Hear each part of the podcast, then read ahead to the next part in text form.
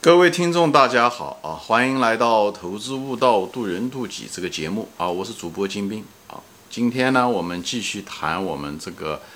漫谈护城河这个系列啊。今天呢，我们的主题是谈护城河的硬度啊，护城河的硬度啊。其实，在这个节目中，我试图表达一个，毕竟无论是巴菲特说的是护城河也好，还是什么也好，他实际上还是在这表达着。这个企业的竞争力啊，这个企业的竞争优势，护城河只是比喻而已。那么我在这个地方呢，其实想表达的一个概念是什么呢？就是，与其说说是护城河，还不如说是城墙啊。它这个硬度啊，它有不仅有宽度，有高度啊，它还有个硬度啊，这个质量怎么样？哎，这个很重要，因为它不同的护城河，它的硬度是不一样的，这个是非常重要，因为当当你的竞争对手在攻击你的时候，这个硬度够不够啊？到底是纸糊的 还是钢打铁铸的啊？虽然厚度和高度都一样，但是这个质量不一样，啊，差别很大啊。所以这不同的护城河呢，我就想给大家今天用这个节目呢，稍微泛泛说一下子，哎，这个不同的护城河其实呃硬度不一样啊。当然了，护城河它也分成很多类，对不对？但每一类中的子类别呢，其实它们之间也是有天壤之别，所以很难。笼统的说，哦，比方说说啊，低成本啊，低成本的护城河怎么样怎么样？呃，低成本的形成低成本的原因是什么样？可能不一样，这里面可能有子栏目，对不对？低成本，比方说说这么说吧，啊，就是低成本啊，呃，造成的护城河，对不对？如果这种低成本是它天然的这种低成本，那么那就很有利。比方是说。呃，像石油吧，那么阿拉伯国家就是沙特阿拉伯的石油，它埋的就是很浅，它呃开采的这个价格就是很低廉，对不对？它比美国的那些地方有些地方就是嗯便宜，因为它它开采的成本低，它埋的浅又储量又很大，对不对？那么它成本就是很低，所以这时候呃这种造成的这种低成本，那它就是有很强的护城河。当然了，它如果这个石油这个油井寿命很长的话，比方有五十年，那么它。它的护城河就很长，对不对？它就是又有这个低成本的竞争优势吧？这样说啊，它但是它如果它油井只有十年，那可能就不行，对不对？像比方说加拿大的那个呃天然石油，对不对？就是天然的那个钾肥，对不对？或者是东欧的一些天然钾肥，它实际上只集中在那几个地方，那么它就有这种独有的天然的啊优势，它不它不仅仅是低成本了啊，它就是独有，它也有这方面。所以，但是如果是造成这个低成本的优势，是因为规模造成的啊。那么，如果是啊，这个企业规模大，生产的，比方钢铁厂啊，或者是煤炭厂，它生产了以后，它通过扩大规模，把成本、固定资产降下来，呃，形成的这种所谓的成本优势。那这种成本优势的时候，它的护城河相对来讲就比较薄，因为它不是天然的啊。护城河最好是天然的，像茅台这种，它是天然的。天然的东西它持久性强，如果是花了很多力气或者是钱砸出来，通过规模，哎，那这样就很危险，因为你你规模越大，对吧？表面上看上去生意好的时候，哎，你成本低，对不对？如果生意不好的时候呢，比方说周期性不好的时候，钢铁周期性不好的时候呢，哎，你却有那么多生产线，怎么维持呢？你那么大的产量，那么过剩的产能之后倒过来成为你的背包袱，对不对？过剩的人工等等这些东西，呃，那些厂房那些设备都得要维护。对不对？这些固定成本，那这反而成了你一个包袱。所以这种低成本，在这里面你也得分子栏目，到底是天然的，呃，低成本啊，前面讲了像沙特阿拉伯的石油，对不对？还是通过那种扩大规模造成的砸钱砸出来的？哎，这个也差别也很大。所以低成本这个护城河也要得细分的看啊，不能笼统而言。那么还有就是什么呢？就是那种护城河比较软的呢，就什么？就前面提到的，就是规模啊，就是前面也提过，任何用资金啊砸出来的这种呃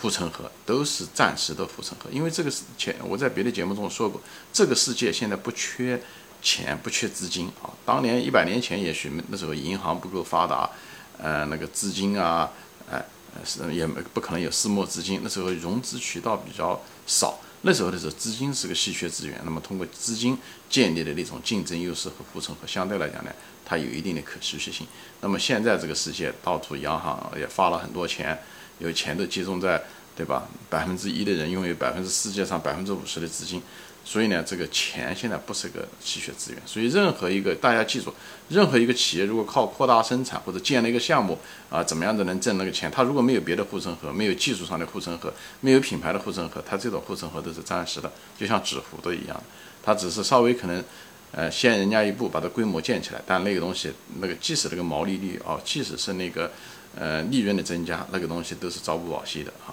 所以给大家有个大概的概念，就所以就资金砸出来的扩大规模造成的这种护城河是最脆弱的啊。那么还有一些嗯，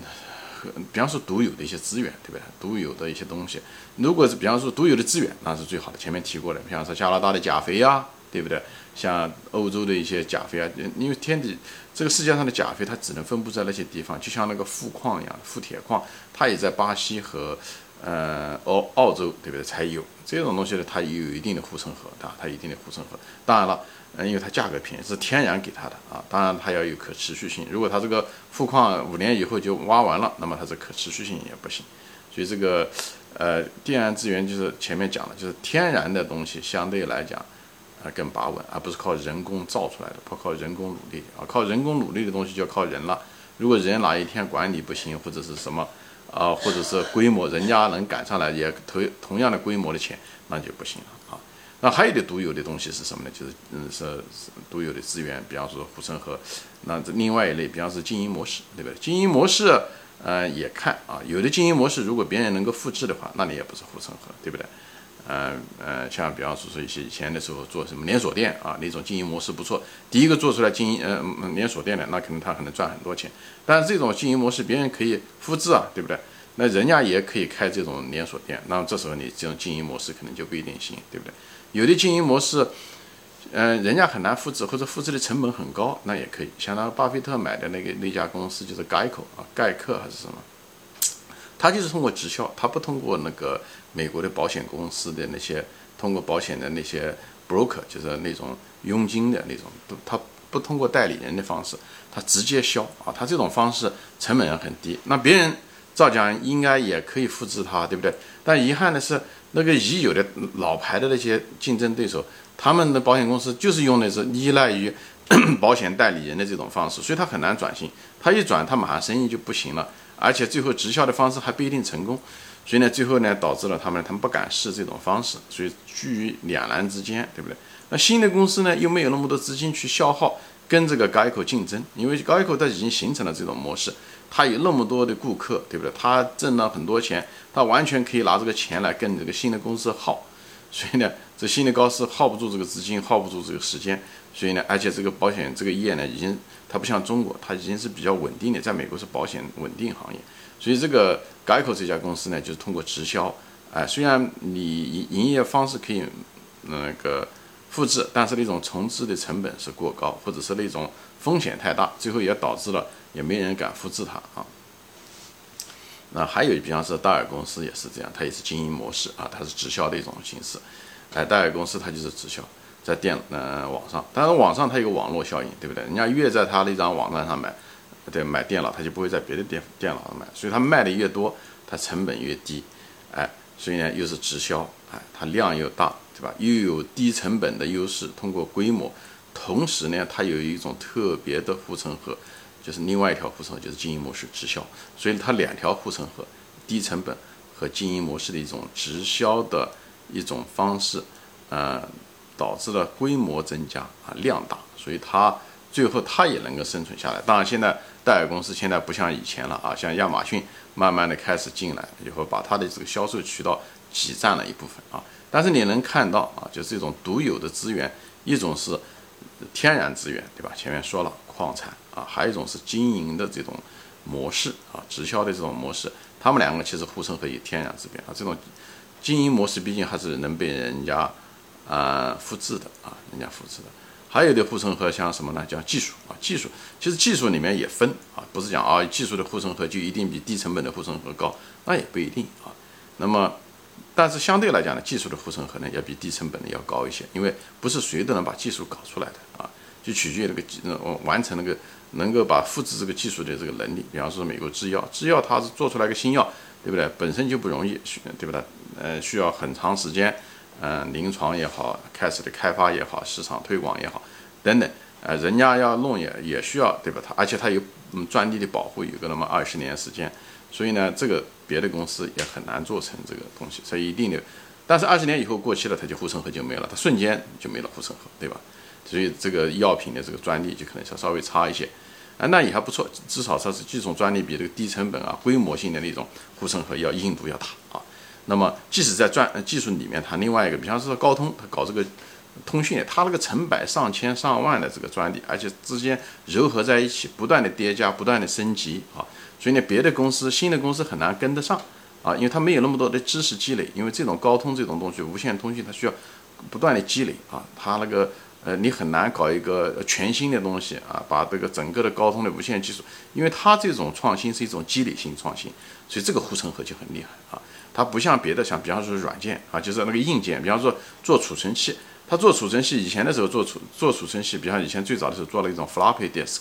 以后又做了个老的那种呃 zip drive，对不对？它这个储存它是可以一旦搞出个新技术来，完完全全把市场上现有的这个做储存，比方说电脑储存的这些什么硬件啊、呃硬盘啊等等，它可以完全给它代替掉。所以它每次的时候，所以所以这个行业呃。一直就是怎么说呢？就是常被颠覆，所以这个行业很难，就是电脑硬件行业很难出到龙骨，就至少很难出一个有护城河的呃公司，就在这个地方。软件公司倒是层出不穷，无论是微软也好，谷歌也好，它能够存在几十年。那硬件公司都非常非常难啊，硬硬件公司很难，因为硬件这东西很容易被突破，完全颠覆啊。而反而这种技术呢，就是高高通啊这种东西，它是不断的。知识专利的不断的积累和叠加和升级，它反而呢，它它这个护城河是可以越搞越高啊。所以这个即使在专利里面的时候，它们差别也是很大的啊。那还有一些护城河，比方是说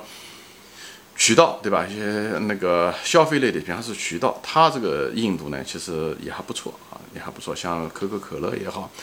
它也是通过一百多年的经营，对不对？嗯，包括中国的这个娃哈哈也好。它也是一种渠道，就是说渠道它多多少少有一定的排他性啊，因为你一旦谁先获得了优质的渠道，谁就有那种先天的一种优势，也很难突破啊。就是你只要能够保养好，哎，你只要跟你的经销商的关系不错，你渠道做的不错，哎，人家的货架上摆了你的这个可口可乐也很难摆别人的，因为货架的这个资源是有限的。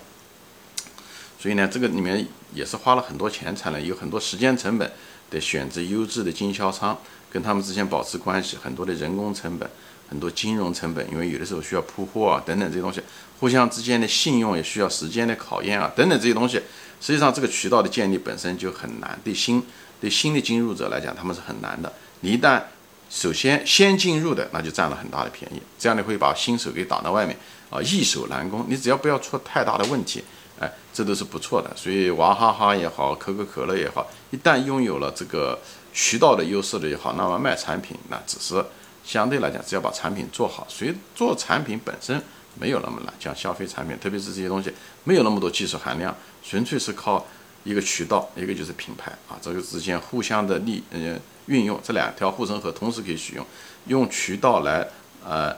对吧？你接触消费者啊，能能把消费者能够嗯接触到啊，能能让他们有买入的那个渠道。哎，那品牌呢来拉动消费者的消费，让品消费者能够认同，哎，这两者相辅相成。所以很多快消品它就是，呃，渠道和品牌这两个护城河都得有，你才能成为一个伟大的企业，好吧？所以这种东西呢，但渠道也有点那个难难在这地方呢，就是很多渠道是难以复制的。比方说说，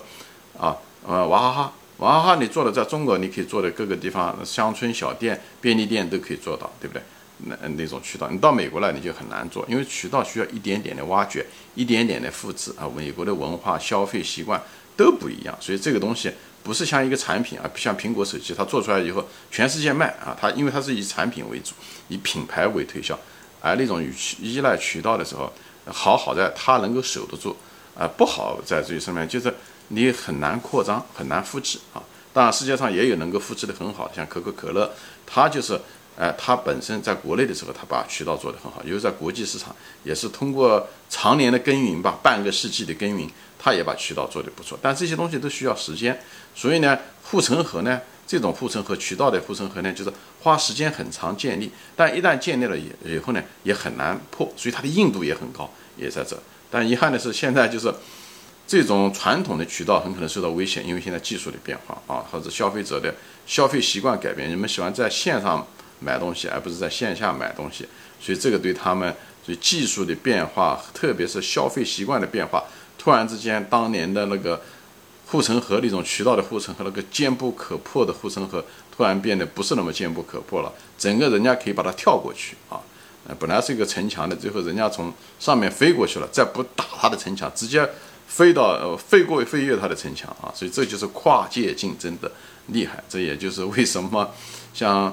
国美啊、苏宁啊，最后被这些阿里巴巴和拼多多、京东这样被跨界打击啊，也在这个地方啊。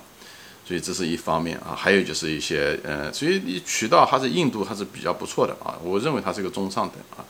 呃，还有一些嗯，就是品牌啊，品牌这个也不能说呃印度怎么样呢，取决于什么样的品牌，所以不是类大类，就是说它印度怎么样，这不好分。比方说说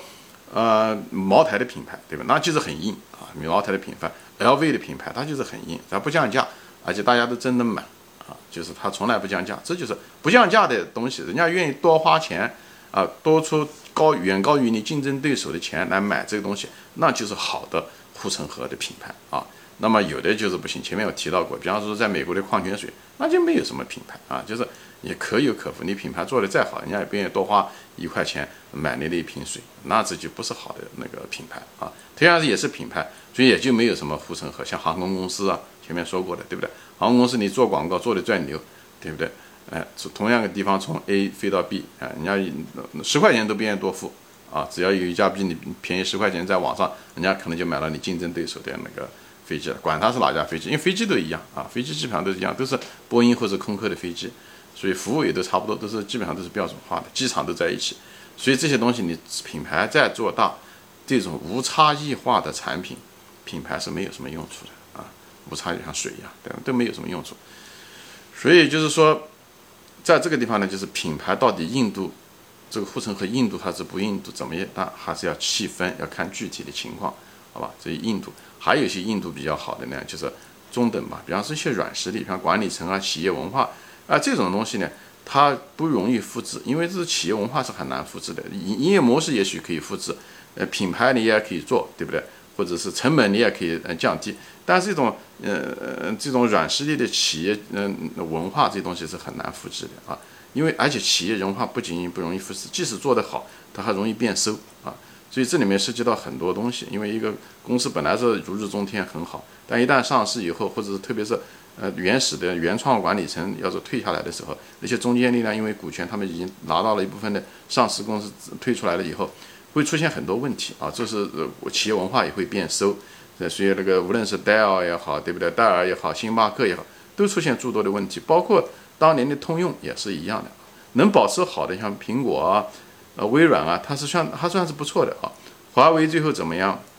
取决于任正非，任正非毕竟也年龄大了，也是这些东西。所以，即使这些企业管理层的这个所谓的护城河啊，我认为人要靠人建立的所谓的护城河，无论是低成本也好，靠企业文化管理层也好，相对来讲都不是那么可持续的那种硬度，也许有，但是也不一定可持续性，好吧？行，今天我暂时就分享到这里啊，我还没有说完啊，我们下次再见，欢迎转发。